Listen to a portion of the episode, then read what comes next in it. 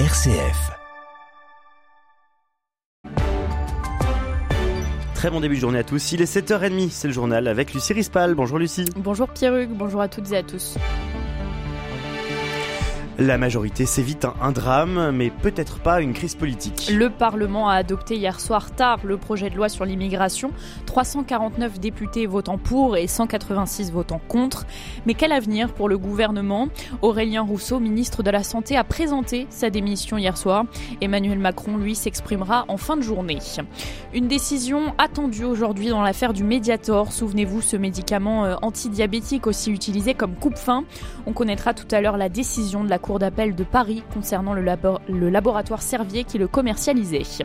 Et puis à quelques jours de Noël, c'est la course dans les magasins, la course aussi pour les bénévoles du secours populaire qui emballent vos cadeaux.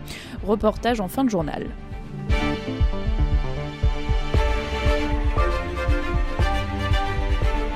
Après 18 mois d'un parcours chaotique, la loi immigration finalement adoptée. Le Parlement a adopté hier soir euh, tard le projet de loi sur l'immigration. 349 euh, députés votant pour et 186 pardon, votant contre. Tout cela après un vote favorable du Sénat plus tôt dans la soirée hier. Les députés et sénateurs se sont prononcés sur le texte issu de la commission mixte paritaire. Une version durcie par rapport au projet initial du gouvernement. Et à présent, ce gouvernement plus que jamais affaibli, Florian Perret. Et eh oui, car au total, ce sont 59 voix abstenantes et contre qui ont manqué à la majorité lors du vote. Le texte étant jugé par ces derniers comme trop radical. La chef de file des députés du RN, Marine Le Pen, elle estime que c'est un petit pas qui acte incontestablement une victoire idéologique du parti. Le ministre de l'Intérieur, Gérald Darmanin, a toutefois assuré que le texte avait été adopté par une majorité très large, même en retirant les voix des députés RN. Après 18 mois de rebondissement sur ce texte, la loi est enfin adoptée, mais ne fait clairement pas l'unanimité, ce qui promet un avenir compliqué pour la majorité. Pour preuve, Aurélien Rousseau, le ministre de la Santé, a présenté hier soir sa démission, car hostile au durcissement du texte. Sylvie Retailleau, ministre de l'Enseignement supérieur et de la Recherche, menace pardon, elle aussi de démissionner. Emmanuel Macron, lui, doit s'exprimer euh, en fin de journée. Une décision attendue aujourd'hui dans l'affaire du Mediator. Souvenez-vous, c'est ce médicament, le Mediator euh, antidiabétique, aussi utilisé comme coupe-faim. On connaîtra tout à l'heure la décision de la Cour d'appel de Paris concernant le laboratoire euh, Servier qui le commercialisait. Laboratoire jugé donc pour tromperie aggravée et homicide et blessures involontaires. Le Mediator a causé euh, de graves lésions cardiovasculaires entraînant la mort de centaines de patients. Le jugement est donc euh, très attendu, Jean-Baptiste Labeur. Oui, la conclusion est très attendue. Pour rappel, lors du procès qui s'est déroulé de janvier à juin dernier, le parquet général avait réclamé une amende de 13 millions et demi d'euros au laboratoire, ainsi que la confiscation de ses bénéfices liés au Mediator, soit environ 182 millions d'euros. L'accusation reproche à Servier d'avoir continué à commercialiser ce médicament sans informer les patients des risques.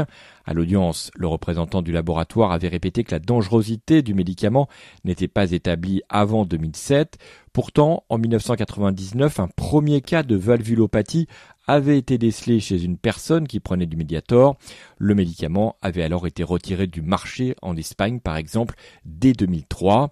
En première instance, en 2021, le tribunal avait reconnu les laboratoires Servier coupables de tromperie aggravée et d'homicides et blessures involontaires, mais en revanche, il les avait relaxés du délit d'escroquerie. Toujours au chapitre judiciaire, le délibéré aura duré plus de 10 heures au terme de trois semaines de procès. Monique Olivier a été condamnée euh, hier à la réclusion criminelle à perpétuité, assortie d'une période de sûreté de 20 ans par la cour d'assises des Hauts-de-Seine à Nanterre. L'ancienne épouse du tueur en série, Michel Fourniret, euh, mort en mai 2021, a été déclarée coupable de complicité dans l'enlèvement, la séquestration et la mort de Marie-Angèle Domez, Johanna Parich et Estelle Mouzin. Il est 7h34. Mauvaise nouvelle pour votre porte-monnaie. L'an prochain, les mutuelles vont coûter plus cher. Les cotisations devraient augmenter en moyenne de 8% à partir de janvier. Cela ira jusqu'à 12% pour certaines mutuelles. Cette augmentation va peser dans le porte-monnaie de tous les Français, mais Florence Juseau, économiste de la santé, alerte sur l'enjeu de l'accès aux soins, notamment pour les retraités, car certains risquent de ne plus avoir les moyens de souscrire à une complémentaire santé. Écoutez. Le prix euh, des mutuelles est déjà euh, assez important et une charge très importante, notamment chez les retraités qui ne bénéficient pas d'exonération euh, comme les salariés. Hein. Donc les retraités, eux, ont des mutuelles qui leur coûtent déjà cher. Et donc, dans un contexte où le pouvoir d'achat euh, est déjà en berne pour beaucoup de Français, euh, l'augmentation du prix du mutuel pourrait poser un véritable problème d'accès à la complémentaire pour certains. Et donc, s'ils arrêtent d'avoir des mutuelles, ça pourrait engendrer ultérieurement des problèmes d'accès aux soins. Alors, nous voyons déjà hein, que les restrictions de soins qui ont eu lieu pendant la pandémie ont conduit à une détérioration de l'état de santé des retraités. Et donc, c'est pour ça que la question de l'augmentation du prix des mutuelles est un enjeu top départ pour euh, Parcoursup. La plateforme d'admission post-bac ouvre aujourd'hui. Les futurs étudiants qui souhaitent s'inscrire en première année dans le supérieur l'année prochaine pourront s'informer sur le déroulé de la procédure d'inscription et surtout consulter le moteur de recherche des formations disponibles en 2023.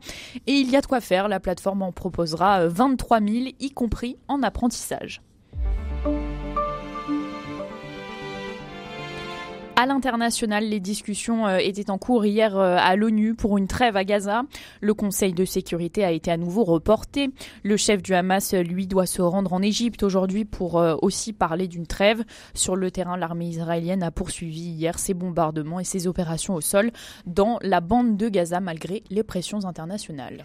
Et une question se pose, Lucie, c'est celle de la régionalisation du conflit. Oui, à l'image de la situation tendue en mer Rouge, les États-Unis ont condamné hier les attaques sans précédent contre les navires marchands menés par les rebelles outils soutenus par Téhéran. La France, elle, participera à la force multinationale de protection maritime comprenant les États-Unis, le Royaume-Uni ou encore le Bahreïn. Faut-il euh, s'inquiéter d'un risque de régionalisation du conflit entre Israël et le Hamas? Non, c'est ce qu'estime Frédéric euh, Ancel, géopolitologue spécialiste du Proche-Orient. Moi, je pense pas qu'il s'agisse d'une régionalisation. Pour une raison très simple, c'est que euh, le groupe Houthi est très embêtant avec sa capacité balistique, hein, euh, sa capacité de à faire monter les, primes d'assurance à la fois pour les équipages et les bateaux en mer Rouge. Mais franchement, euh, c'est pas une puissance, c'est même pas dire une puissance étatique. Alors, ça ne veut pas dire qu'il ne faut pas les combattre, mais ça signifie qu'on ne peut pas mettre euh, face à face les États-Unis et les Houthis. Ce qui est intéressant, c'est que c'est l'un des proxys, l'un des bras armés de Téhéran dans la région. Euh, dernier point, les Houthis prennent prétexte de la cause palestinienne, mais fondamentalement, euh, ils gênent le trafic maritime pour exister, pour être reconnus au Yémen. Hein, leur agenda, leur agenda n'est absolument pas palestinien, il est bien yéménite. Tout autre chose euh, aux États-Unis, dans l'État du Colorado, Donald Trump a été déclaré inéligible à la présidence, notamment en raison de ses agissements lors de l'assaut du Capitole. Intéressons-nous maintenant à Noël. C'est le dernier rush avant Noël. Est-ce que vous avez préparé vos cadeaux, Lucie Je suis très en retard. Ah bah moi aussi. Et sachez que dans les centres commerciaux, dès qu'on s'approche de Noël, euh, il y a beaucoup de bénévoles qui proposent d'emballer vos cadeaux. Qui sont-ils? Comment sont utilisés vos dons? Suzanne Marion est partie à la rencontre de bénévoles du Secours populaire dans un centre commercial parisien. Sur le stand, on découpe, on emballe et on scotche, tout ça avec le sourire à l'image de Martine, bénévole depuis 8 ans. Moi j'aime bien, oui. Déjà, bon, c'est l'ambiance de fête, donc j'aime bien ça, les gens sont de bonne humeur. Ils sont plutôt généreux. Et pas le temps de chômer, les paquets sont nombreux à passer entre leurs doigts en échange d'un don à l'association. Pour Victoria, c'est une habitude de s'arrêter sur ce type de stand. Dès que j'en ai l'occasion, je trouve que c'est toujours euh, mieux de pouvoir allier l'utile à l'agréable en faisant bah, des jolis papiers pour nos familles, en même temps en participant à une cause. Pour Victoria, il est important d'être généreuse, même si elle ne sait pas forcément comment va être utilisé son argent. Parfois, je pense à demander la traçabilité, savoir à quelle œuvre ça va servir, quelle cause. Et d'autres fois, je vais simplement me fier à l'organisme en question. Est-ce qu'il est connu, est-ce qu'il est reconnu? Et du coup est-ce qu'il est fiable? Au secours populaire, l'argent récolté est tout de suite dépensé. Jean-Paul Aboninck détaille l'utilisation des fonds. Nous permettent de financer déjà des cadeaux pour les enfants de familles défavorisées mais aussi au-delà de ça d'offrir des, repas de fête à des seniors, euh, d'organiser des maraudes un peu spécifiques au moment des fêtes. Voilà. Et l'an dernier, rien qu'à Paris, l'opération a permis de récolter 27 000 euros pour offrir de la magie de Noël. Reportage euh, à Paris de Suzanne Marion. Et sachez, Pierruc, que si vous passez devant un stand du Secours Populaire, que vous avez envie d'emballer vos cadeaux, vous pouvez faire des dons par carte bleue. ah, ah c'est bien parce que j'ai rarement de liquide sur moi, donc c'est très bien. Ah.